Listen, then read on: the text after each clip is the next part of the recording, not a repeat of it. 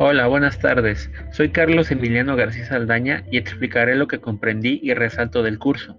Durante este pasaje entendí que, para entender mi realidad, debo comprenderme primero a mí mismo.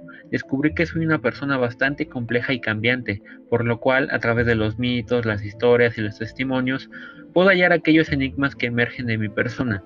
Soy de la idea de que cada persona es un mundo único y que el tiempo no es suficiente para conocernos enteramente.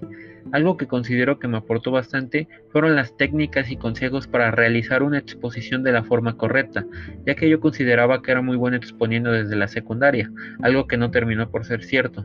Creo que mi extroversión me orillaba a querer decirlo todo, cuando esto no es posible y solo afecta a una exposición y no logra que sea de la manera más efectiva. Lo que desde mi visión fue lo más trascendente fue el documental observado acerca de la educación en Finlandia.